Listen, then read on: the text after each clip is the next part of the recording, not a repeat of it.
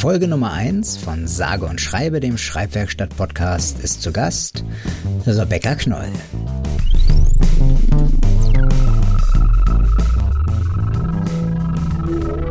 Sage und Schreibe. Sage und Schreibe. Ja, hallo, heute hier zum, zur ersten Folge des äh, Schreibwerkstatt-Podcasts Sage und Schreibe. Ein Podcast des Vereins Kreatives Schreiben e.V. aus Berlin. Äh, unser eigentliches Gewerbe ist, wir richten Schreibwerkstätten aus, ähm, meist zwei große Schreibwerkstätten im Jahr, im Sommer und im Herbst, ähm, in Berlin, um Berlin herum.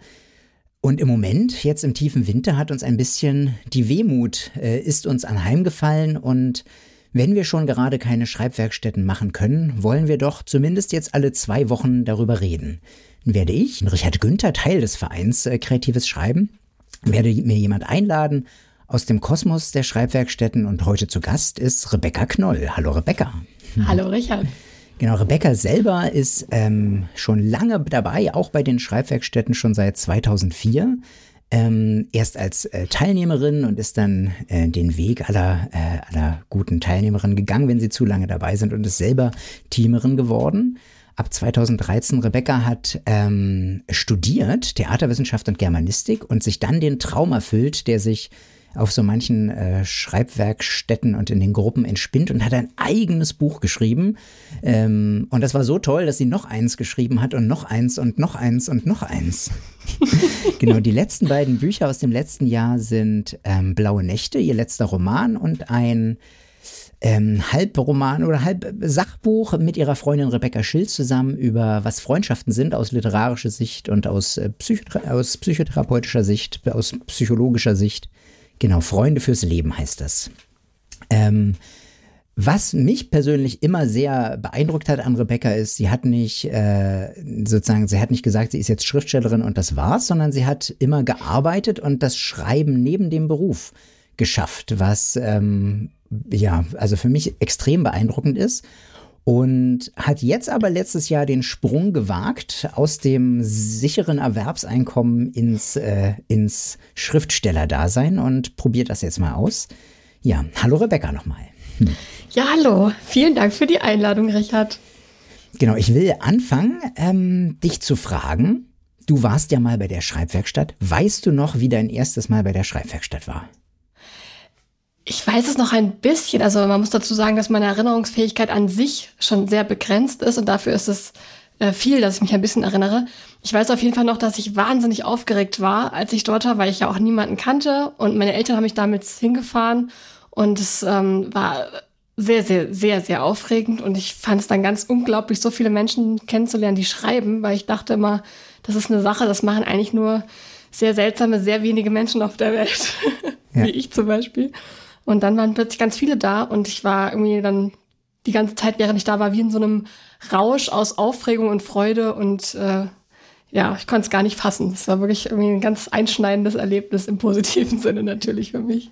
Ja, das, das fällt ja immer wieder auf, dass es so, ähm, es sind so Leute, die zusammenkommen, die alle so Freundeskreise haben, äh, aber in diesen Freundeskreisen so ein bisschen isoliert sind mit diesem seltsamen Hobby, äh, schreiben ja. und dann eben äh, noch mehr davon auf einmal treffen und ähm, ja, dieses Gefühl kennenlernen. Kannst du dich noch sozusagen an die ersten Schreibgruppen erinnern und was du so da ähm, zuerst mal gedacht hast, so funktioniert so eine Schreibgruppe? Das weiß ich nicht mehr so ganz konkret. Ich weiß noch, also wir starten ja bei der Schreibwerkstatt immer mit so einem Schreibparcours.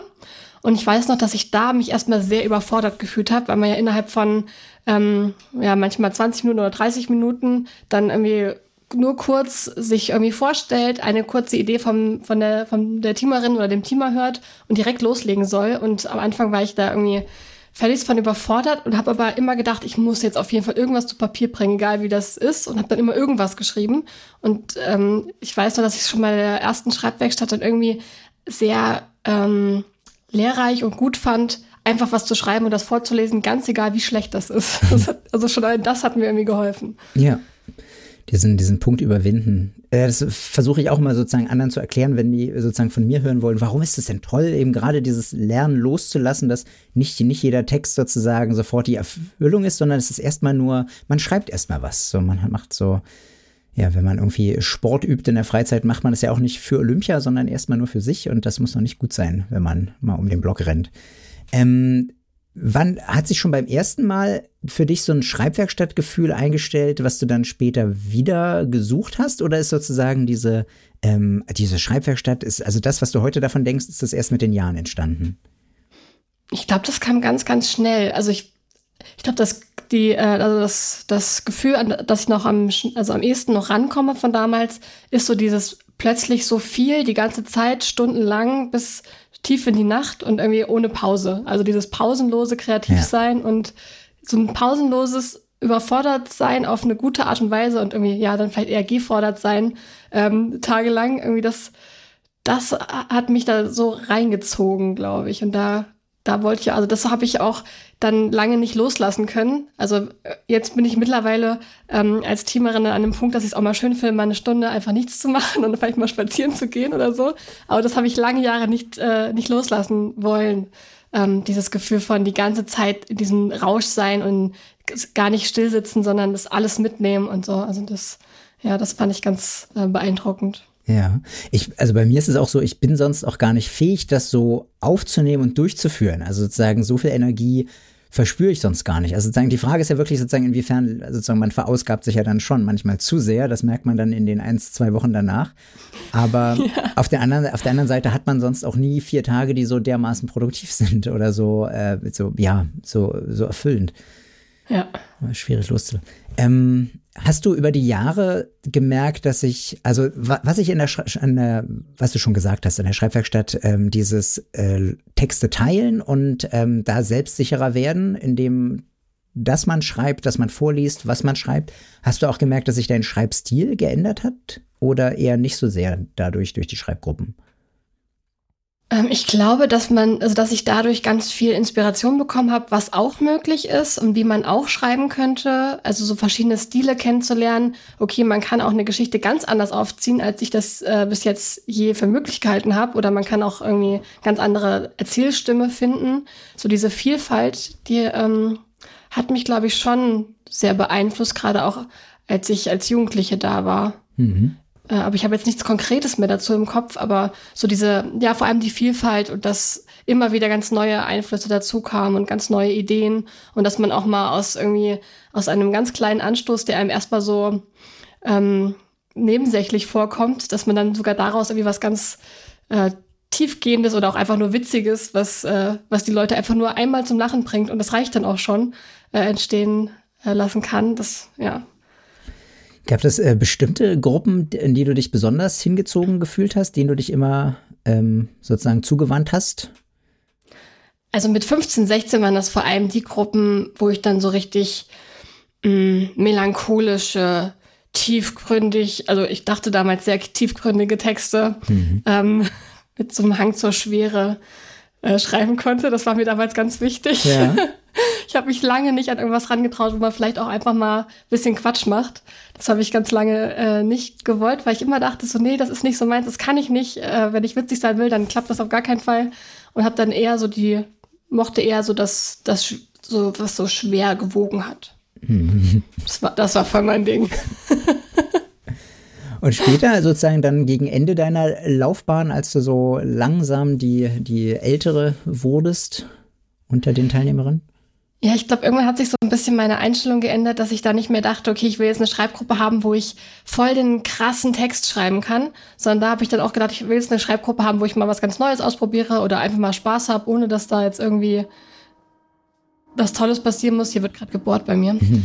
Ähm?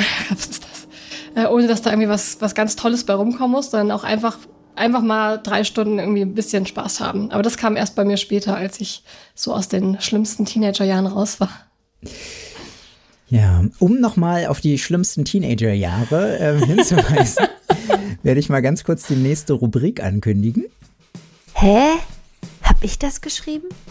Hab ich das wirklich geschrieben? Texte von ganz früher.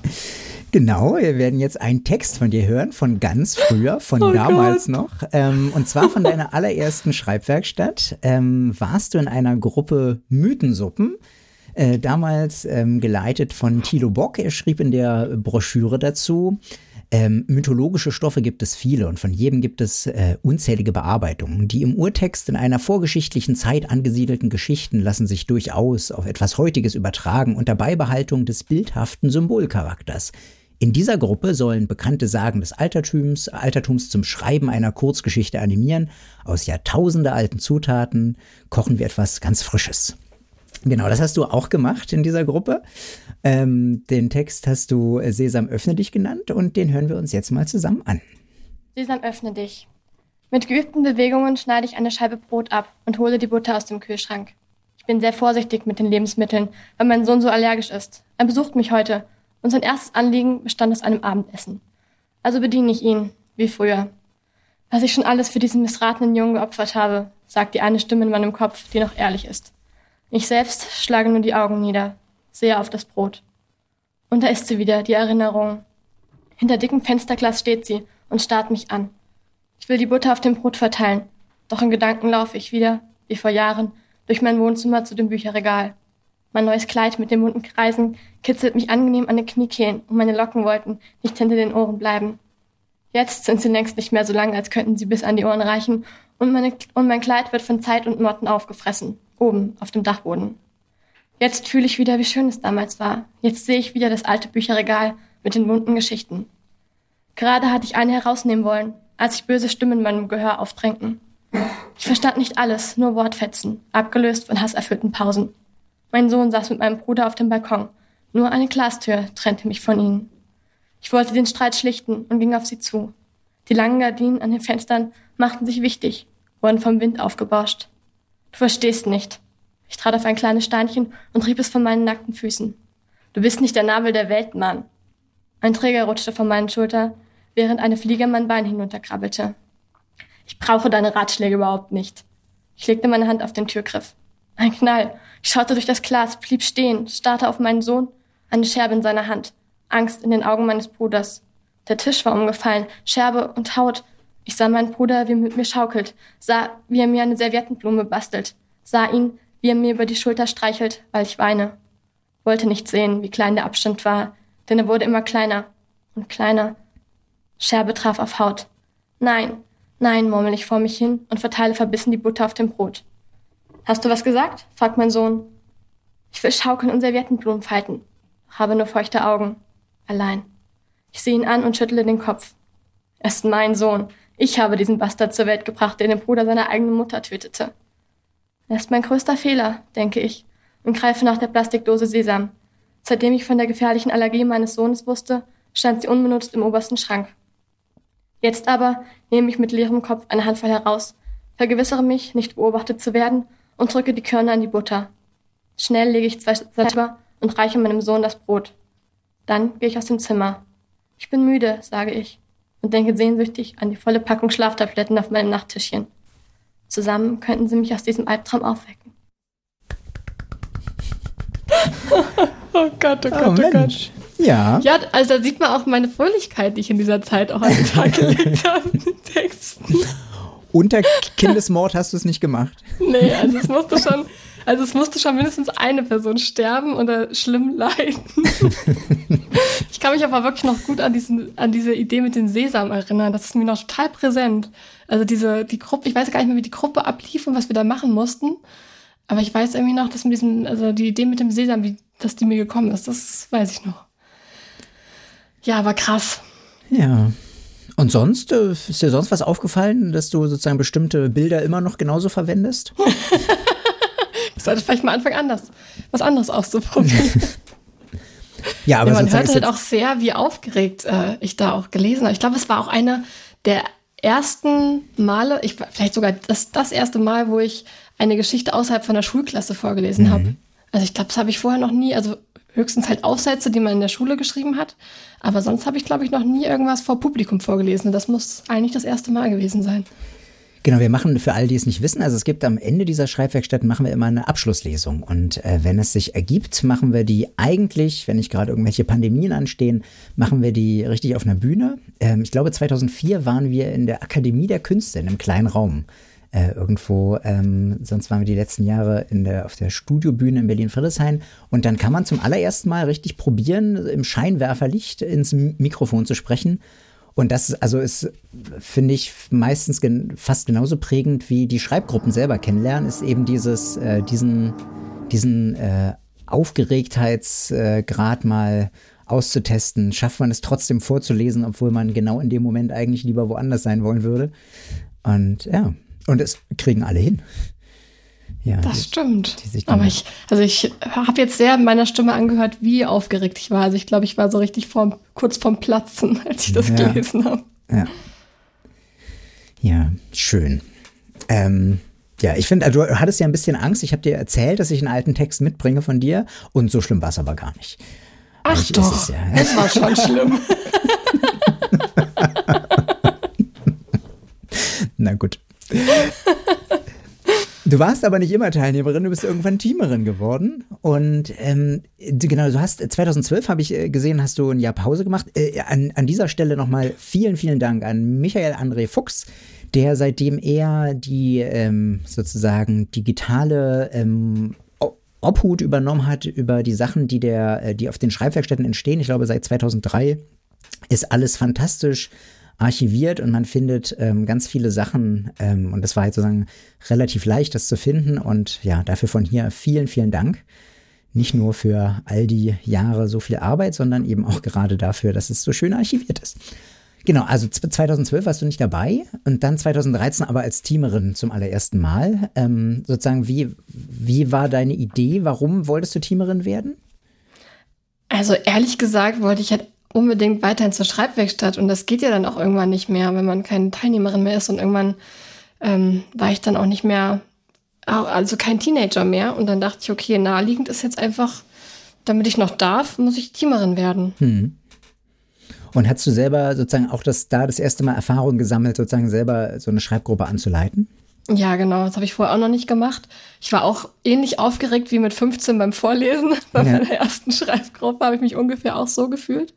Aber ich hatte in meinem Studium in ähm, Erlangen auch mit einer Freundin damals eine ähm, Autorengruppe und Te Textwerkstatt gegründet. Die gibt's auch immer noch, die treffen sich auch bis heute noch weiterhin. Die heißt Wortwerk Erlangen. Und da haben wir auch schon so ein bisschen was ähnliches gemacht wie unseren Textsalon. Also das habe ich eigentlich von der Schreibwerkstatt Berlin geklaut. Den Textsalon, den es abends immer gibt, wo man sich gegenseitig Texte vorliest ähm, von zu Hause und dann darüber spricht und die diskutiert und sich da gegenseitig weiterhilft. Und das haben wir da auch schon immer gemacht. Und da habe ich auch schon so ein bisschen so dieses äh, Gruppenleiten mh, mm, darin bisschen Erfahrung gesammelt, weil ich das ja mit der Freundin zusammen gegründet habe und auch immer moderiert habe und so. Also es war mir jetzt nicht so ganz fremd, aber wenn man dann diesen Job macht, den, den vorher die Teamerinnen und Teamer gemacht haben, die man immer so bewundert hat, und dann sitzt man da selber und soll das tun, ist man dann doch nochmal ganz schön aufgeregt, finde ich. Gibt es äh, sozusagen da, du hast ja viele verschiedene Sachen ausprobiert als Teamerin. Wir haben äh, ja auch zusammen mal Theatergruppen gemacht. Sozusagen versuchst du dann jedes Jahr irgendwie eine Gruppe zu machen, die sozusagen ein bisschen außerhalb deiner Komfortzone ist oder wie, wie entscheidest du das? Nee, also gar nicht außerhalb meiner Komfortzone. Das ist, ähm, ich bin da immer ein bisschen feige und faul. Ich versuche immer was zu machen, was gerade voll in meiner Komfortzone ist. Also irgendwas, womit ich mich gerade selber im Jahr beschäftigt habe. Also mhm. wenn ich jetzt in dem Jahr ähm, ja, zum Beispiel letzt, letzte Schreibwerkstatt habe ich zum Beispiel ähm, eine historische Gruppe gemacht, einfach weil ich gerade an einem historischen Roman arbeite und dann ähm, habe ich daraus Ideen einfach gezogen, so aus meinem eigenen schriftstellerischen Arbeiten. Obwohl das mit der außerhalb, also außerhalb der Komfortzone wäre vielleicht echt mal eine gute Idee, Richard. Vielleicht sollte ich das mal probieren. Ich habe ja gedacht, Aber dass du eine Gruppe mit mir zusammen gemacht hast, wäre außerhalb der Komfortzone gewesen. Nein, auch da wusste ich ja, Richard ist da. Dann kann nichts passieren. Das war eine tolle Theatergruppe, das muss ich ja nochmal sagen. Das Theaterstück das schaue ich heute noch gerne. Schon wieder Mord und Totschlag. Schon wieder Mord und Totschlag. Strichnin, da war ich mal im Urlaub. Egal. Ähm, oh, das war echt schön. Ähm, dann wollte ich dich äh, fragen, du bist ja eine von denen, die es schafft, nicht nur auf der Schreibwerkstatt zu schreiben, ähm, sind aber die Sachen, die du ähm, auf der Schreibwerkstatt erlebst, gehen die manchmal mit ein in das, was du im Alltag schreibst? Also sozusagen, gibt es da Inspiration oder ist es eher so diese, dann doch eher dieses Weihnachten feiern, deswegen zur Schreibwerkstatt fahren? Oder gibt es, äh, findest du manchmal irgendwas, was du mitnimmst in den Alltag? Oh, das ist eine schwierige Frage. Bestimmt, ähm, bestimmt tue ich das, aber weil ich für mich selber zu Hause eigentlich gar keine Kurzgeschichten mehr schreibe, sondern eigentlich ausschließlich an Romanen arbeite, ähm, ist das ganz schwierig, das festzumachen, was das ist. Also bestimmt sind das so Ideen, Inspirationen, vielleicht auch Herangehensweisen, gerade auch an Tagen, wo man ähm, nicht so ins Schreiben kommt. Da denke ich dann schon viel an die Schreibgruppen, wie man denn da dann doch ins Schreiben kommen muss irgendwie. Das habe ich, glaube ich, auch viel da gelernt, dass man ähm, dann einfach loslegt, auch wenn man sich gerade nicht so fühlt oder auch wenn die Idee sich noch nicht so richtig anfühlt, erstmal sich so reinschreiben. Ich glaube, das habe ich da schon immer mitgenommen. Mhm. Und ich merke dann immer, dass ich auf den Schreibwerkstätten dann wieder ähm, ja davon profitiere, dass wir einfach kurze Texte schreiben, weil mir das im Alltag eigentlich fehlt, aber ich ähm, komme dann irgendwie nicht so dazu, dass ich, ich äh, erlaube es mir dann gar nicht, weil ich denke, ach, wenn ich jetzt schon schreibe, muss ich auch in meinen Projekten arbeiten. Mhm. Und die Schreibwerkstatt ist dann immer wieder so ein schönes Ausbrechen und wieder zu den kurzen Texten zurückkehren. Dass man sich sozusagen in, in einer halben Stunde bis drei Stunden in eine komplett andere Gedankenwelt schnell hineinschreiben kann.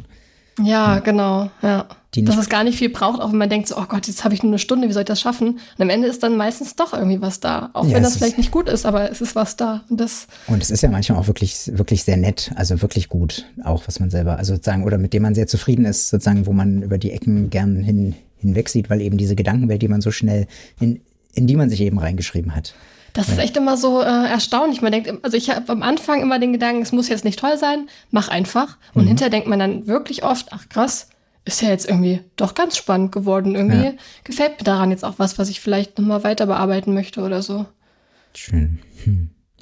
Was, ähm, genau, du hast schon gesagt, dass du ähm, ein bisschen was mitgenommen hast, in dem Sinne von sozusagen eine Technik, dass du weißt, wenn du dich jetzt hinsetzen musst und schreiben musst, dann kommt da ein Text raus und dann kommst du ins, ins Arbeiten. Wie ist sonst, ähm, du hast ja jetzt Anfang des Jahres äh, auch gepostet, dass du Schwierigkeiten hast, sozusagen nach der Pause wieder reinzukommen ins Schreiben. Hast du sozusagen Rituale im Alltag, wie du dich da hinsetzt oder? Ja, ich, also ich versuche das ähm, immer mal wieder so zu machen und mh, mm, manchmal klappt's. Also dass ich dann wirklich, wenn ich morgens aufstehe, ähm, also jetzt seit wenigen Monaten habe ich ja auch einen Hund, mit dem ich dann morgens rausgehe und dann ist es so erstmal so der erste Morgenspaziergang, dann einen Kaffee kochen, vielleicht einen Artikel in der Zeitung lesen und dann aber auch loslegen. Und so diese, diese Reihenfolge hilft mir dann manchmal, also die Routine, dann wirklich dann immer auch wieder zum nächsten Schritt zu gehen und dann Computer an und los. Aber gerade am Anfang des Jahres ist es mir trotzdem sehr schwer gefallen, muss ich sagen. Ja, war dieser Januar schwierig zum Reinkommen. Und was mir dann aber hilft, ist dann trotzdem das jeden Tag wieder versuchen und irgendwann klappt es dann. Mhm. Ähm, wir haben auch letzte Mal, als wir gequatscht haben, ein bisschen übers Liegenlassen gesprochen. Ähm, dass du, oder sozusagen, ach genau, der, der Aufhänger war auch, das, hat, das hast du auch gepostet, dass du sozusagen, dass du jetzt wieder an deinem letzten Manuskript weiterarbeiten sollst. Ähm, und dass erstmal nicht so gerne machst, wie ähm, natürlich ganz neu zu schreiben, aber das schon gerne machst, wenn es lange her ist, weil du es gerne sozusagen dann nochmal ganz neu reingehen kannst. Und jetzt bist du so ein bisschen dazwischen. Wie, wie genau ist das für dich mit dem, also sozusagen, wann guckst du gerne nochmal rein? Ähm, also ich finde es erstmal schwierig, also ich, mir fällt es erstmal schwerer, den Text dann wegzulegen. Also dieser Prozess des Weglegens fällt mir erstmal total schwer, weil ich dann denke so, ach, das ist jetzt überhaupt noch nicht fertig. Ich muss da eigentlich noch so viel besser machen. Mhm. Da, da stimmt vorne und hinten noch nicht so richtig. Und ähm, ich könnte dann, ich könnte das immer wieder, wenn ich zu Ende gelesen habe, also mein eigenes äh, Projekt zu Ende gelesen habe, könnte ich wieder von vorne anfangen und würde bestimmt wieder ganz viel finden. Und dann zu sagen, so, stopp, jetzt hast du es erstmal fertig geschrieben, einmal durchgelesen, jetzt erstmal weglegen. Das fällt mir total schwer, aber ich glaube, dass das für mich sehr, sehr wichtig ist. Und wenn ich dann den Text ein paar Wochen ähm, liegen gelassen habe, verändert sich auch so der eigene Blick darauf. Dann ähm, kann man, also kann ich ihn auch so ein bisschen mehr äh, so im Ganzen sehen, also nicht so auf Satz- und Wortebene, sondern wirklich mhm. auf der Ebene von der ganzen Geschichte, wie die Figuren sich entwickelt haben, wie äh, die Erzählstränge zusammen funktionieren ähm, und wo es vielleicht noch hapert oder wo vielleicht die Dramaturgie noch nicht so ganz stimmt, wo vielleicht so ein Spannungsabfall ist oder so. Das kann ich eigentlich erst sehen, wenn ich es mal weggelegt habe. So. Ähm, ich hatte jetzt auch dieses das Buch von Stephen King ähm, on Writing als Hörbuch gehört, mhm. wo er so ein bisschen übers Schreiben, also wo er sein Schreiben beschreibt. Und er hatte da auch sowas erzählt, dass man, wenn man schreibt, eher so die Bäume anguckt und um den ganzen Wald zu sehen, muss man erstmal, muss man erstmal einen Schritt zurücktreten. Sonst ja. äh, kann man das gar nicht sehen. Das fand ich irgendwie ein schönes Bild. Das, und so ging es mir jetzt auch ein bisschen, dass ich wirklich erstmal so zurücktreten musste und dann, ähm, ja, und dann wurde es Zeit, wieder dran zu gehen und jetzt den letzten Überarbeitungsschritt zu machen, bevor ich Mitte Februar ähm, das Buch abgeben muss. Ja. Das ist an den Verlag, also ich habe jetzt noch zwei Wochen. Ähm, und dadurch, dass ich jetzt so einen Zeitdruck habe, ging das dann doch ziemlich schnell, dass ich wieder reingekommen bin ins Überarbeiten, auch wenn es mir nicht so viel Spaß macht wie Schreiben. Aber der Zeitdruck, der gleicht das dann aus. Und wie lange hat Stephen King gesagt, dass er das liegen lassen möchte, immer bevor er wieder reinguckt? Ah, ich, hab, ich weiß es nicht mehr genau. Ich, ich dachte, ich hätte drei Monate im Kopf, mhm. aber vielleicht lüge ich auch gerade. Ja, es ist ja auch sozusagen, man braucht ja, es ist wahrscheinlich unterschiedlich, wie lange man braucht, um bereit zu sein, schöne Passagen zu streichen, weil sie eben nicht ganz in den Wald passen. Es ist vielleicht ein wunderschöner Baum, der aber ähm, das, die, die Biosphäre des Waldes äh, gefährdet. Ja, sehr schön, das ist ein gutes Bild. ähm, ähm, äh, sage und schreibe, euer Botanik-Podcast. Ähm, was ähm, zum, du liest uns heute gleich noch was vor. Ähm, und äh, was du aber nicht vorlesen kannst, und das finde ich nämlich auch ganz spannend, ist nämlich aus dem aktuellen Buch.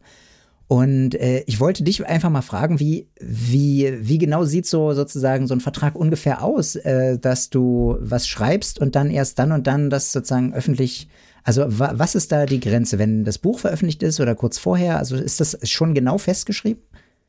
Nee, genau festgeschrieben ist das nicht. Ich glaube, das kann man auch immer noch mal mit seinem Verlag einfach besprechen, was sinnvoll ist.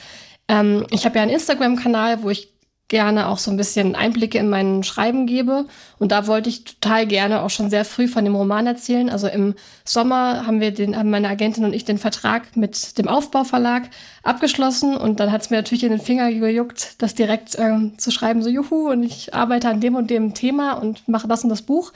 Ähm, und ich hatte da mit meinem Lektor gesprochen und er meinte, es ist es macht Sinn, da jetzt nochmal zu warten, weil das Buch jetzt erst im September wahrscheinlich erscheinen wird. Und wenn man dann zu früh anfängt, die Werbetrommel zu rühren, dann streckt sich das zu sehr und dann ähm, verliert man das vielleicht schon aus dem Blick. Oder äh, also es gibt da verschiedene Gründe, warum dann der Verlag auch sagt, äh, erstmal noch warten.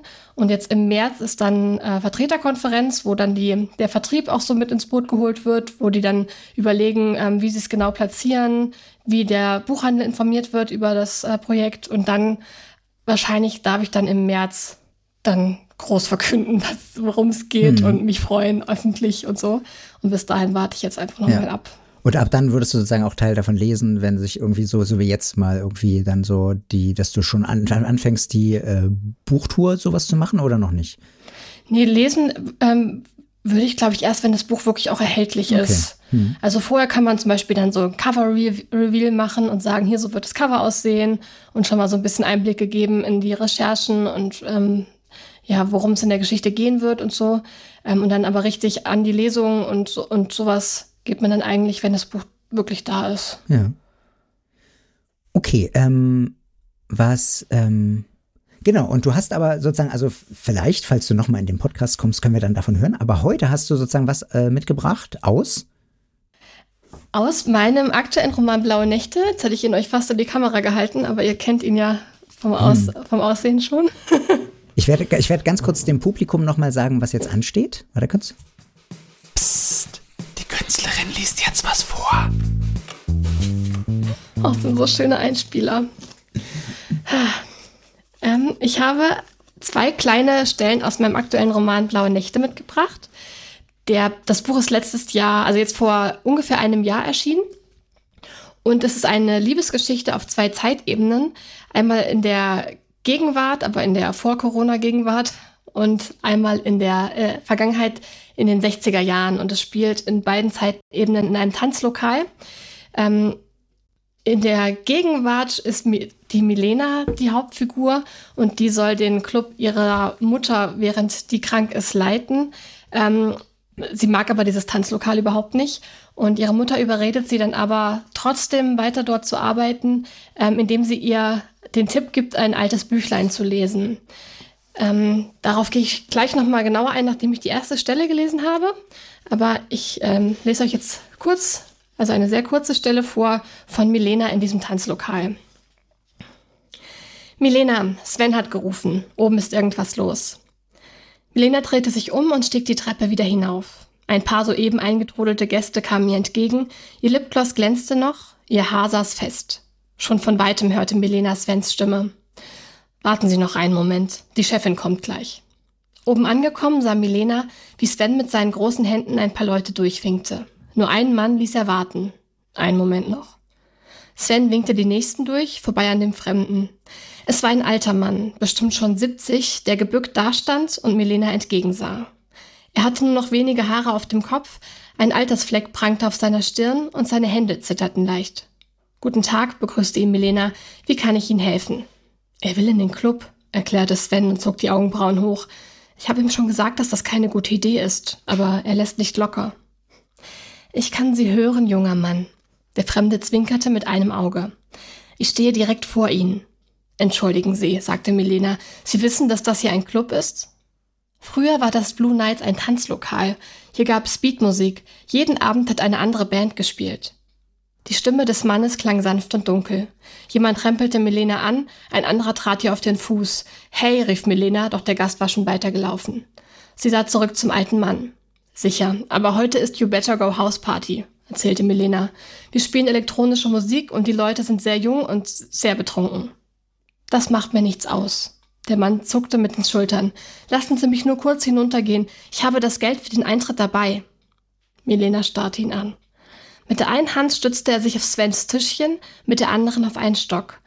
Mal abgesehen davon, dass er absolut nicht zu der Zielgruppe passte, die ihre Mutter ihr eingebläut hatte, da unten hatte ein Mann, der auf einen Stock angewiesen war, nichts zu suchen. Sie würden ihn dort womöglich einfach umrempeln. Sie konnte ihn nicht reinlassen. Was ist denn davon los? Kam es von hinten aus der Schlange. Dauert das hier noch lang? Milena versuchte es zu ignorieren und wandte sich wieder dem alten Mann zu. Das geht nicht. Ich kann sie nicht reinlassen, zu ihrer eigenen Sicherheit. Die Augen des Mannes weiteten sich. Was sagen Sie da? Das können Sie nicht machen. Ich muss hinein. Lassen Sie mich nur kurz hinuntergehen, bitte. Ich brauche ein, nur ein paar Minuten, das verspreche ich Ihnen. Es tut mir wirklich leid. Bitte gehen Sie nach Hause. Soll ich Ihnen ein Taxi rufen? Sie verstehen das nicht. Ich habe einen riesigen Fehler begangen und heute ist die letzte Gelegenheit, um alles wieder in Ordnung zu bringen. Ich rufe Ihnen ein Taxi. Milena ging am Mann vorbei in Richtung Straße und hob die Hand. Sie sah den Taxis entgegen und hoffte, dass eines von ihnen neben ihr bremsen würde, hoffte, dass diese Nacht bald ein Ende finden würde. Milena, schrie Sven. Sie wirbelte herum und sah den alten Mann auf der Straße liegen, während der Stock noch ein paar Zentimeter über den Bürgersteig rollte. Eine Hand drückte der Alte gegen seine Brust, sein Gesicht war verzerrt, seine Augen geweitet, der Mund offen. Seine Schreie waren leise, ein Wimmern fast, ein überraschtes, ängstliches Wehklagen. Er ist einfach zusammengebrochen. Sven kniete sich neben ihn. Die Schlange vor den Blue Knights verlor ihre Kontur. Sie löste sich auf, wurde zu einem großen, pulsierenden Pulk, der sich um den alten Mann, Sven und Milena sammelte. Oh mein Gott, flüsterte irgendwer. Was hat der Mann? Was ist mit ihm?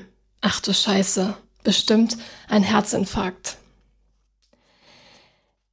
Ja, nach diesem Erlebnis ähm, fragt, also möchte Milena ihrer Mutter sagen, dass sie nicht länger im Blue Nights arbeiten möchte. Und ihre Mutter bittet sie dann vor ihrer Entscheidung ein Büchlein zu lesen.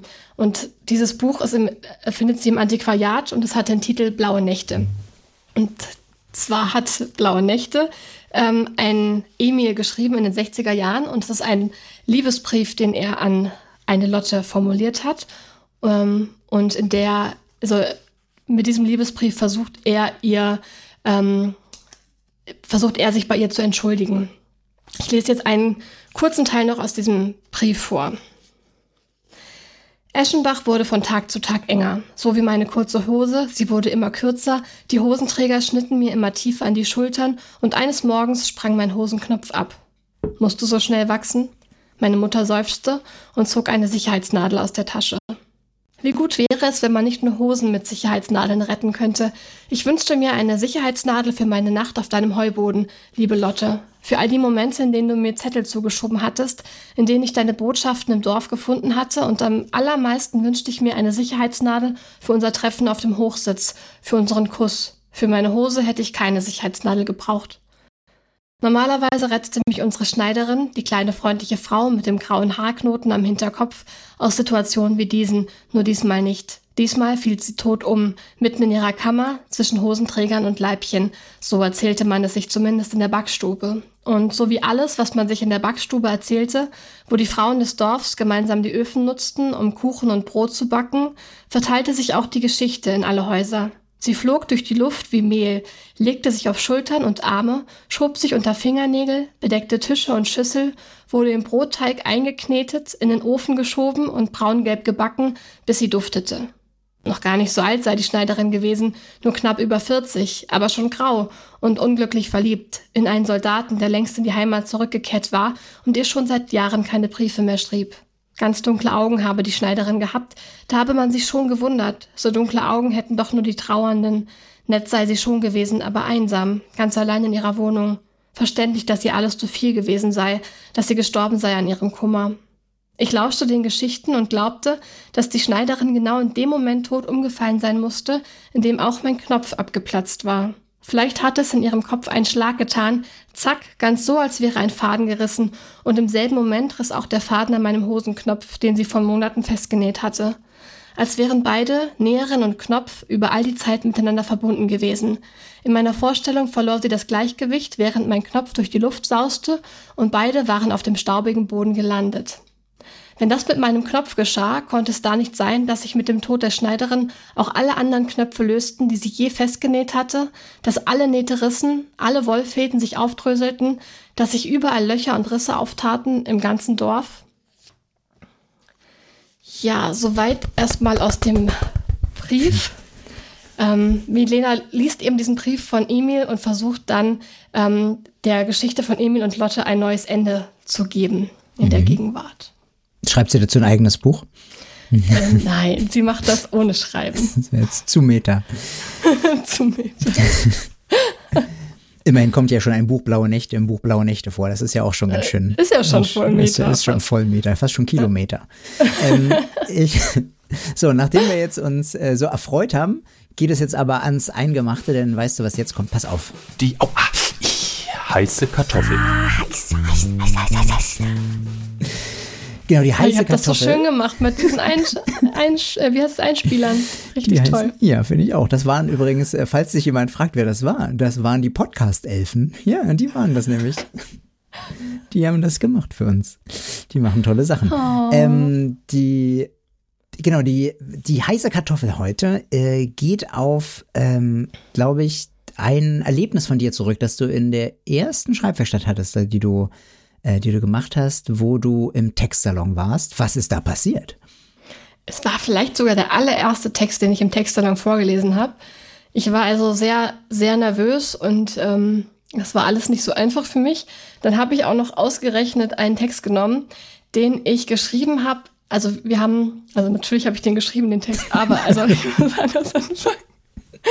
Ich war damals mit der Schulklasse ähm, in Auschwitz und wir haben uns da die Ausstellung und ähm, diesen ganzen Ort ange angesehen in einer, in einer Besichtigung. Und wir waren damals alle natürlich sehr, sehr ergriffen und haben ähm, viel drüber geredet, viel drüber nachgedacht. Und äh, unter diesem Eindruck hatte ich damals auch einen Text geschrieben. Ähm, ich habe halt damals auch über alles Texte geschrieben, aber ich habe auch darüber einen Text geschrieben und ausgerechnet diesen Text habe ich dann in den Textsalon vorgetragen. Und dann hat ein Teamer, der damals, äh, also den ich damals auch sehr bewundert habe, den ich ganz toll fand, hat dann aber ähm, sehr harsche Kritik daran geübt, auf eine unverblümte Weise und hat ähm, mir gesagt, dass man das so nicht machen kann, dass man nicht einfach einen Text ähm, schreiben mhm. kann, wo man selber überhaupt nicht betroffen ist und äh, dann über äh, ein solches Thema aus einer Opferperspektive, die die Autorin gar nicht hat und hat mir das dann sehr um die Ohren gehauen. Heute würde ich auch denken, zu, also wahrscheinlich auch zu Recht und es war auch wahrscheinlich gut, dass er mir das damals beigebracht hat, aber ich war natürlich völligst ähm, dann am Limit und mir ging es dann erstmal gar nicht gut ja. als 15-Jährige. Genau, die, die heiße Kartoffel ist eben, inwiefern sozusagen ist es einem, also inwiefern ist es gerechtfertigt, sich eben in eine Opferperspektive zu begeben, die man ja überhaupt nicht selber erlebt hat und ganz weit weg davon ist von, in seiner eigenen Lebenswirklichkeit Und aber auch die Frage, inwiefern bringt man das äh, einer 15-Jährigen, die gerne über schwere Themen, über schwere Themen äh, schreibt, wie wir heute schon gehört haben, wie bringt man ihr das bei? Und wie, also auf der einen Seite hat es ja funktioniert, dass du aber sozusagen nur weil es funktioniert, heißt es ja nicht, dass es der richtige Weg war, weil es hätte ja auch was für immer kaputt machen können in gewisser Weise. Ähm, ja, das, äh, das, sind, das ist eine schwierige Frage. Also, wie würdest du heute selber im Textsalon damit umgehen, wenn da jetzt sozusagen ein 15-Jähriger, eine 15-Jährige äh, entweder aus ähm, Provokation oder wirklich um sich eben sozusagen äh, relativ äh, auf einem kurzen Wege einer starken Emotion zu bedienen, ohne sie groß weiter erklären zu müssen? Ich glaube, es ist schon wichtig, da, dafür auch zu sensibilisieren, dass man damit vielleicht auch ähm, ja auch Gefühle anderer LeserInnen sehr verletzen kann. Und das ist, ähm, also natürlich, ich glaube, ich finde an sich ist es ja gar nicht verkehrt, dass eine 15-Jährige darüber schreibt, vielleicht auch um sich mit diesem Thema einfach auseinanderzusetzen und zu verarbeiten, was, was sie was sie da gesehen und gehört hat. Aber es ist halt, also das Schreiben an sich ist ja nicht der Fehler, sondern mhm. eher, das äh, muss man das dann teilen. Gibt es nicht, also gibt's nicht Stimmen, die ähm, wichtiger sind, da gehört zu werden. Ja. Ähm, ist dann nicht einfach nur das Schreiben für sich selber das Gute und dann ähm, war es das auch? Also muss man das überhaupt in die Welt raustragen auf diese Art und Weise? Sondern oder wäre es nicht schöner, dann, ähm, dann vielleicht selber was zu lesen dazu aus äh, von Menschen, die da wirklich was zu erzählen haben und sich dann eher so ein bisschen in die ähm, Rezipientenrolle nochmal zu begeben. Und ich glaube, darüber, da, darauf, äh, dazu könnte man schon sensibilisieren, dann auch im Textsalon. Mhm. Das ist schön. Ähm, Schreiben ist zwar nie der Fehler, aber man muss, man muss sozusagen aufpassen, äh, ja, mit welcher Stimme, welche Stimme man dann sozusagen nicht hört in dem Moment. Du hast selber ein Buch geschrieben, Splittermädchen, wo es ja, wo es ja auch sozusagen um eine Opferrolle geht. Ähm, mhm, wie, wie ist dir das da sozusagen äh, leicht gefallen oder nicht leicht gefallen, so eine Opferrolle zu beschreiben? Mm, also ich habe versucht, also ich habe den Roman äh, Splittermädchen, glaube ich, 2014 also der ist 2014 erschienen. Und da ähm, hab, ich habe mich da dem Thema Missbrauch genähert, aber nicht unbedingt, also jedenfalls hatte ich beim Schreiben nicht das Ziel, die Opferrolle einzunehmen, sondern eher die Rolle eines Menschen einzunehmen, der ähm, einen Täter im engen Freundeskreis hat und damit umgehen muss, dass dieser Mensch Täter ist, obwohl man also obwohl man ihn sehr mag und äh, wie man, wie, wie unterschiedliche äh, Menschen dann auf ihn reagieren oder wie man sich dazu positioniert, ähm, was da für verschiedene Perspektiven drauf geben kann. Also das war eigentlich die Frage, die ich mir dabei gestellt habe. Mhm.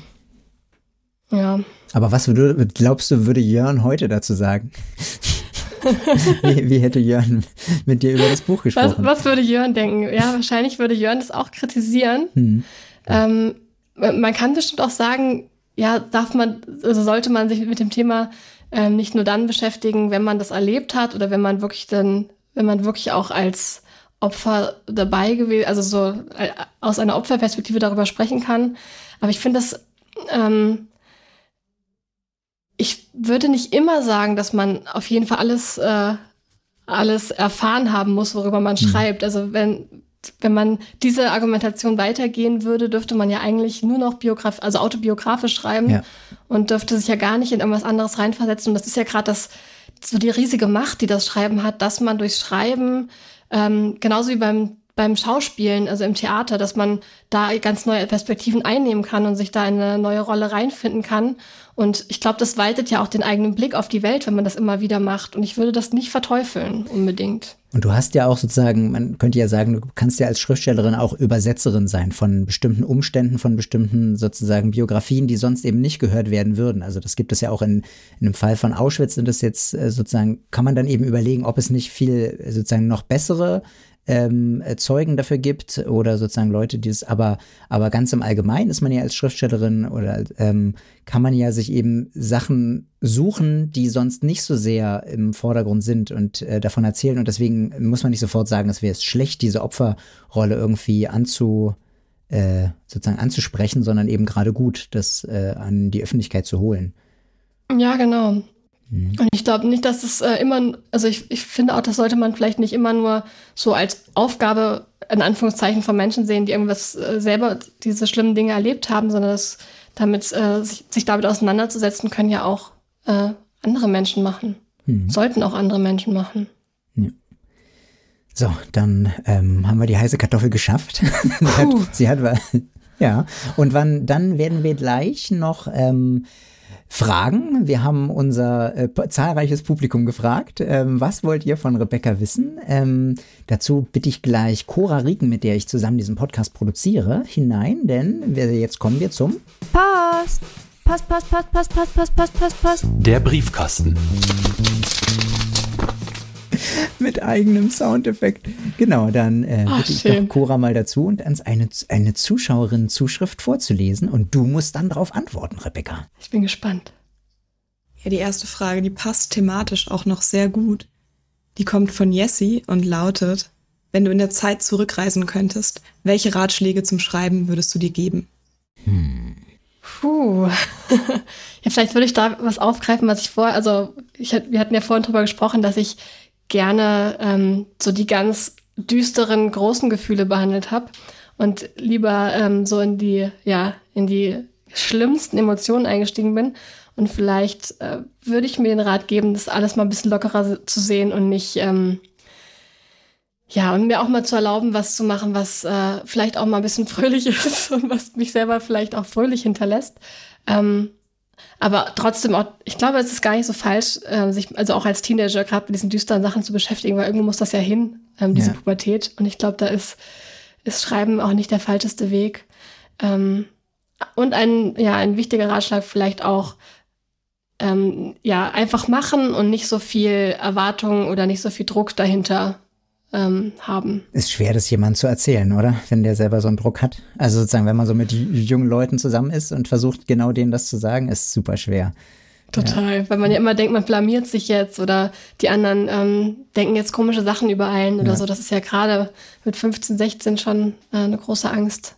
Und die dann mal fallen zu lassen, ist mhm. natürlich total schwer. Ich wollte eigentlich gerade einen Scherz darüber machen, dass nicht jeder so eine Respektsperson in dem Moment ist, wie Jörn es damals war. Aber ich würde sagen, du, äh, du hast schon sozusagen unter den äh, Teilnehmerinnen der Schreibwerkstatt hast du auch schon wirklich, also hat dein, hat dein Wort auch schon Gewicht. Also wenn du das dann sagst, ich denke, das, äh, das kommt schon an. Ja, na gut. so, diese, diese kleine Lobhudelei dazwischen geschoben. Jetzt, äh, denn, haben wir, haben wir denn noch mehr Post? Cora? Ja, es geht auch direkt weiter mit den Lobhudeleien, aber auf sich selbst. Die nächste Frage lautet, auf welches Buch oder welche Geschichte bist du besonders stolz und warum? Hm. Oh, das ist natürlich gar nicht einfach. Also, wer, so wahrscheinlich Geschichte, die ich in der Schreibwerkstatt geschrieben habe, oder? Nö, nö, das kann, das kann auch dein Buch sein. Also alle, alles, also auch ein Projekt, also sagen wir alles, was irgendwie mit Schreiben, Schriftstellerei zu tun hat. Okay. Also ich glaube, da sage ich wahrscheinlich persönlich immer das, was ich jetzt gerade mache, mhm. weil ich immer denke, ist ja, das ist, ja, ist ja normal. Ist ja. Irgendwie, ja. Ähm, also ich bin gerade natürlich sehr stolz auf das äh, Buch, was ich jetzt gerade abschließe, den historischen Roman, weil ich ähm, vorher noch nie einen historischen Roman geschrieben habe und das jetzt auch alles relativ schnell ging mit der, äh, mit der Abgabefrist und ich dann in ziemlich kurzer Zeit viel recherchieren musste. Und das ist was, was, äh, was ich vorher noch nicht so, also ich habe bei Blaue Nächte auch zu den 60er Jahren recherchieren müssen. Aber in dem Umfang, wie ich das jetzt für ähm, mein aktuelles Projekt gemacht habe, musste ich das bis jetzt noch nicht. Und das, davor hatte ich vorher sehr großen Respekt. Und dann ähm, auch durch den Zeitdruck musste ich jetzt einfach und habe dann mhm. gemerkt, dass ich das, dass mir das echt richtig Spaß gemacht hab, hat und dass ich mich da so sehr tief rein ähm, fallen lassen konnte. Und das war eine sehr schöne Erfahrung. Hast du da sozusagen ähm, auch größer geschichtlich recherchiert? Also, dass du dir sozusagen nochmal richtig über die, sagen wir mal, geopolitischen und lokalpolitischen Zusammenhänge irgendwie Sachen angeguckt hast? Ja, habe ich auf jeden Fall versucht. Also das Buch spielt in Köln. Ich habe also viel über die äh, Kölner Stadtgeschichte ähm, in der Zeit gelernt, dann viel über die ähm, Familie, über die ich da schreibe, mhm. weil das ja auch eine, eine reale, also eine Familie ist, die es wirklich gab. Und über die habe ich auch ganz viel gelesen. Ähm, und was ich auch viel gemacht habe, ist so zur Frauenbewegung. Ähm, also ja, Frauenbewegung kann man in der Zeit noch nicht sagen, aber zu den Vorläufern der Frauenbewegung, die in der Zeit äh, aktuell waren, dazu habe ich auch viel gelesen. Also mhm. es ist eine spannende Zeit gewesen. Das ist äh, sozusagen gut genutzt, den Beruf, um selber sich weiter zu bilden. Aber du kannst auf jeden Fall stolz darauf sein, dass du über all die Jahre sozusagen neben Studium und Arbeit geschafft hast, sozusagen weiterzuschreiben und Autorin zu sein, obwohl du auch noch was anderes warst. Ähm, das ist meine persönliche Meinung, also wenn die irgendjemand interessiert. genau, na gut. Ja. Ja, muss ja auch nicht. Äh, äh, wer, Achso, ich, nee, ich, ich kann auch noch was dazu sagen. Ich glaube, es ist geil, also mir ist es gar nicht schwer gefallen, weiter zu schreiben. Mir würde es, ähm, also es ist mir eher schwer gefallen, mich dann zusätzlich auch auf irgendwelche anderen Sachen zu konzentrieren, die ähm, auch gemacht werden mussten, um hm. Geld zu verdienen. Das war viel schwerer. Ja. Das Schreiben an sich ähm, war, also klar gibt's immer mal Tage, wo man dann irgendwie nicht so reinkommt oder wo man nicht so Lust hat, aber an sich äh, ist das, war das für mich immer leichter als alles andere, also als die Sachen, die man so im Alltag machen muss. Schön zu hören. Cora, haben wir denn noch einen Brief? Ja, Hermine fragt zum Beispiel, was ist denn für dich so eine Methode, um besser reinzukommen, um in Stimmung zum Schreiben zu kommen? Mm, was ich ganz hilfreich finde, ist zum Beispiel, wenn man sich sagt, ich habe jetzt nur eine Stunde Zeit, also ich darf nicht länger als eine Stunde machen. Das finde ich eine ganz gute Sache, um reinzukommen. Also wenn man sich so eine selber so eine strenge Einschränkung aufgibt. Ähm, und so ein bisschen sanfter, wenn man jetzt nicht so nicht so krasse Grenzen will, finde ich. Also ich mache mir gerne so ein bisschen so eine leise Musik an und eine Kerze. Ich habe immer meine Schreibkerze neben meinem Laptop stehen. Ähm, und das hilft mir auch schon so dieses, mir so ein schönes Ambiente schaffen, was ich mag. Dann vielleicht noch einen Tee daneben stellen und es mir so gemütlich machen. Das hilft mir auch immer. Schön. Ähm, dann äh, frage ich dich mal noch, äh, fra frag dich Cora noch eine letzte Frage von unserer Zuhörerinnenschaft. Ja, genau. Die nächste Frage ist sehr hands-on. Ähm, inwiefern ist der Gedanke an eine Zielgruppe beim Schreiben relevant für dich? Hm. Also hast du sozusagen direkt jemand äh, im Sinn?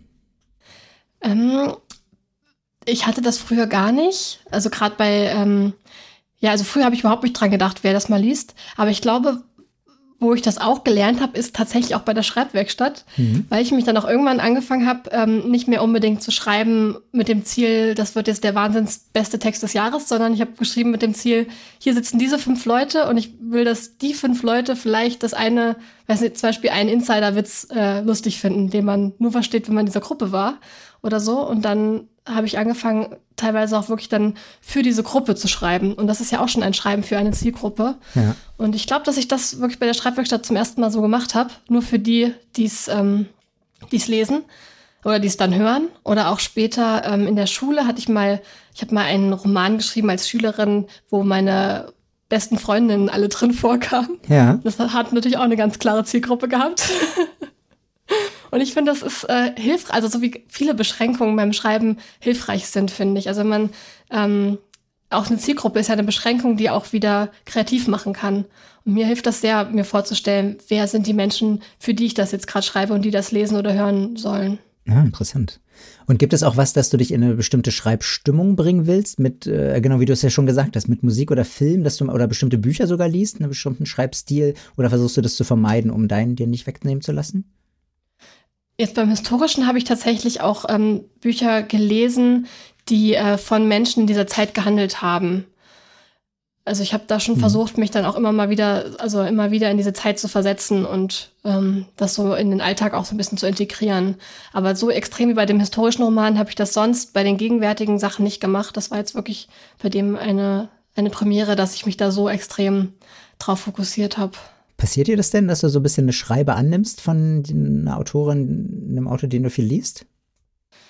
Früher ist mir das ganz viel passiert. Da äh, habe hab ich mich ständig dabei erwischt, wie ich dann irgendwie auch ein bisschen was imitiert habe. Mhm. Ähm, und so einen Stil ausprobiert habe, den ich jetzt irgendwo cool fand. Auch zum Beispiel bei, ich glaube, das ist auch viel passiert bei der Autorengruppe in Erlangen.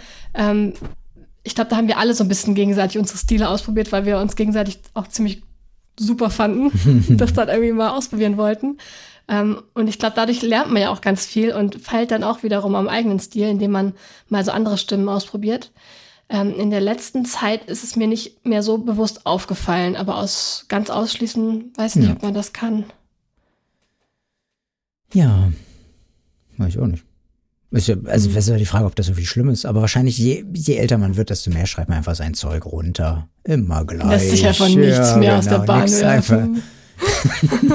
so, ich setze mich jetzt hin, ist jetzt halb neun, dann schreibe ich bis 13.37 Uhr, dann gehe ich immer mit dem Hund raus. Und wenn auch ihr Fragen stellen wollt an unsere Gäste, äh, ich verrate euch nachher noch, wer nächste Mal kommt, dann könnt ihr äh, uns entweder auf Instagram direkt schreiben oder ihr schreibt an podcast.schreibwerkstatt-berlin.de. Genau, da könnt ihr auch gern Feedback hinterlassen, wenn ihr das möchtet. Wenn ihr wissen wollt, wie man so schöne Einspieler von Podcast-Elfen bekommt, gar nicht. da muss man, das geht nicht. Ähm, ja, damit äh, kommen wir zu einem Teil, der sehr direkt mit der Schreibwerkstatt zu tun hat, nämlich einer kleinen Schreibaufgabe oder Schreibgruppe, die wir ähm, für alle, die wollen, äh, aufgeben wollen, bis zum nächsten Mal. Ähm, und die sich ein bisschen an dem an dem Liegenlassen-Thema orientiert. Wir wollen das nämlich als Schreibwerk, äh, als, als Schreibgruppe sozusagen über ein paar Tage mal ausprobieren. Sag an, Rebecca. Ja, es passt jetzt auch dazu, ist mir gerade aufgefallen, was äh, wir vorhin besprochen haben, dass ich mich nicht aus meiner Komfortzone wage und immer das mache, äh, das als Schreibgruppe gebe, was ich gerade eh selber mache. Stimmt. Ja. da ich ja jetzt gerade meinen Text liegen lassen musste, um ihn ähm, besser bearbeiten zu können, haben wir uns gedacht, das geben wir auch als Schreibaufgabe auf bis nächste, bis zur nächsten Folge. Und zwar, wenn ihr Lust habt, schreibt einen Text, ähm, setzt euch hin, zehn Minuten einfach drauf losschreiben. Egal was, egal ob es äh, super oder nicht so super ist und einfach immer weiterschreiben, nicht sich selber unterbrechen, sondern ja, sich von, von jedem Satz zum nächsten tragen lassen.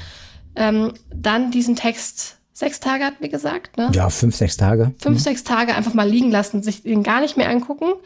Ähm, und dann sich wieder dran setzen und ihn dann verwandeln. Entweder stark kürzen, dass ein Gedicht wird, oder ausbauen zu, Richard, du hattest das so schön gesagt, irgendwie als Inhaltsangabe von einem Roman, Roman draus so. machen, ja genau. Oder man könnte auch sozusagen äh, Gedicht, wie du gesagt hast, ein Liedtext oder was du mit dem Kürzen, man kann sich ja, wie du schon gesagt hast, wenn man sich vorher beschränkt, also du sagst eben, es dürfen maximal 50 Prozent oder 30 Prozent der Wörter vorkommen, die in Text 1 vor, äh, da waren, ist man extrem beschränkt und äh, sozusagen dadurch angespornt, es zu machen. Was macht, was wird dann aus dem Text? Wie verändert sich die Sprache, das einfach auszuprobieren im sozusagen zweiten Schritt und im dritten Schritt? Nochmal das gleiche. Also wir lassen wieder sechs, fünf, sechs Tage liegen ähm, und machen dann noch was Drittes da draus. Also was wieder sich vom, ähm, vom zweiten abhebt. Ja. Also aus dem zweiten Text nochmal einen dritten ähm, basteln mit ja. den neuen Ideen, die vielleicht durch die, durchs Liegen lassen wieder rumgekommen sind. Ihn wieder auf die ursprüngliche Länge zum Beispiel zu bringen und mal schauen, ob man dann aber anders, anders aber, aber, aber, dann irgendwie anders. Genau, und wenn ihr wollt, könnt ihr versuchen das vielleicht auch. Können wir das uns über Instagram dann, dann sind es ja in ungefähr äh, 10 bis 12 Tagen, dass wir uns gegenseitig teilen, was wir geschrieben haben. Dann können wir uns das angucken. Und dann ist das wie äh, am Ende einer normalen Schreibgruppe, wo man sich seine Ergebnisse noch einmal vorstellt. Machen wir das dann auch. Am Ende der zwei Wochen ähm, stellen wir unsere Ergebnisse auch vor von unserer kleinen Schreibgruppe. Ja, danke für die schöne Idee. Ähm, jetzt gegen Ende ähm, dürfen wir noch uns selber, also vor allen Dingen du dich, ähm, bewerben und Lob preisen. Möchtest du die Zuhörerin auf etwas aufmerksam machen, das man von dir gerade hören oder erwerben kann?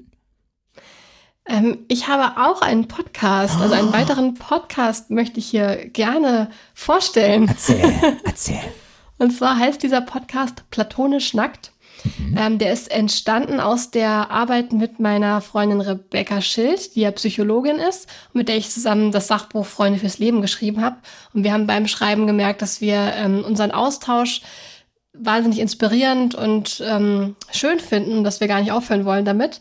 Und deswegen haben wir einen Podcast daraus gemacht. Wir sprechen jetzt alle zwei Wochen ähm, immer über ein Thema, was uns beide ähm, einmal Richtung Psychologie und einmal Richtung Schreiben also bewegt. Und wir nähern uns diesem Thema jeweils äh, aus diesen beiden, also aus unseren beiden Berufen heraus. Ähm, zum Beispiel das Thema Konflikte, das haben wir dann ähm, einmal psychologisch beleuchtet aber auf der anderen Seite dann auch, wie schreibe ich einen Konflikt und ähm, ja, also einmal was äh, für einen selber, aber auch fürs Schreiben. Und da ist, kommt die nächste Folge nächste Woche Freitag. Also wir haben auch einen Zwei-Wochen-Rhythmus, immer freitags. Hm. Außer dieses Jahr, da haben wir es noch nicht so geschafft mit dem Zwei-Wochen-Rhythmus, ja. aber jetzt läuft es voll. Schön. Ich will auch was empfehlen. Ich will ähm, die Leute empfehlen, die, äh, ohne es zu wissen, uns die Intro- und Outro-Musik zur Verfügung gestellt haben. Das ist nämlich Wintergatan. Das ist äh, eine Band, hauptsächlich ein Mensch, Martin Mulin, ein Schwede, der mal eine Murmelmaschine gebaut hat, die Musik macht, die berühmt geworden ist und dessen YouTube-Kanal mich äh, gerade dermaßen erfreut und inspiriert, der seit drei Jahren versucht, eine neue Murmelmaschine zu bauen und daran äh, fantastisch, in fantastischer Art und Weise fast scheitert und dabei ganz großartig weiter versucht, es fertig zu machen, zwischendurch fantastische Musik macht, einen schönen Humor hat. Ähm, das teile ich gerade mit meinen äh, großen Kindern auch, mit denen ich das zusammen gucke. Ähm, und selber freut es mich einfach total, ihm sozusagen beim immer weitermachen, nicht, nicht aufgeben zu, zuzuschauen und so schöne Ideen haben. Äh, genau, Wintergatan, ein YouTube-Kanal geschrieben wie Winter und dann Gatan heißt Milchstraße. Also so heißt die Milchstraße auf Schwedisch, habe ich oh. gelernt. Genau, das wollte ich empfehlen. Dann erzähle ich euch noch, dass in zwei Wochen Frank Sorge zu Gast ist. Und das ist nicht irgendjemand. Nein. Frank Sorge ist der Vorsitzende des Vereins Kreatives Schreiben e.V. und damit natürlich die höchste Prominenz, die wir uns quasi einladen können. Schon zur zweiten Sendung hat sie zugesagt. Ich bin gespannt, was Frank zu erzählen hat. Er hat natürlich noch äh, viel mehr Schreibwerkstätten, auf die er zurückblicken kann, ähm, von denen ich auch überhaupt keine Ahnung habe. Ähm, als wir beide uns kennengelernt haben, war ich, also genau, ich war ja, wir haben uns auch auf der Schreibwerkstatt kennengelernt. Damals hieß ich übrigens auch noch Schild. Äh, kannst du Rebecca hier erzählen? Da, da, da, oh, das hatte ich ja voll vergessen. Da, freut die sich bestimmt total drüber. Ähm, und genau, also wird, wird Frank zu Gast sein am 12. Februar. Ja, mal schauen, wie das sein wird. Ähm, ja, sonst ähm, freue ich mich sehr, dass du zu Gast warst. Vielen Dank, Rebecca. Ich freue mich auch. Es hat viel Spaß gemacht mit euch. Hm. Vielen Dank. Genau, nächste Mal ähm, wird Cora auch hoffentlich nicht allzu viele Feedback-Probleme haben und direkt in der, in der Fragerunde dabei sein können. Ähm, ja, dann habt es noch schön. Kommt gut in den Freitag oder jeden anderen Tag und ähm, bis zum nächsten Mal. Tschüss. Sage und schreibe. Sage und schreibe.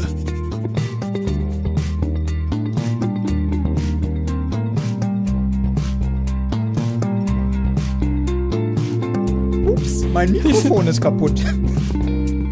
Das wird jetzt besonders lustig.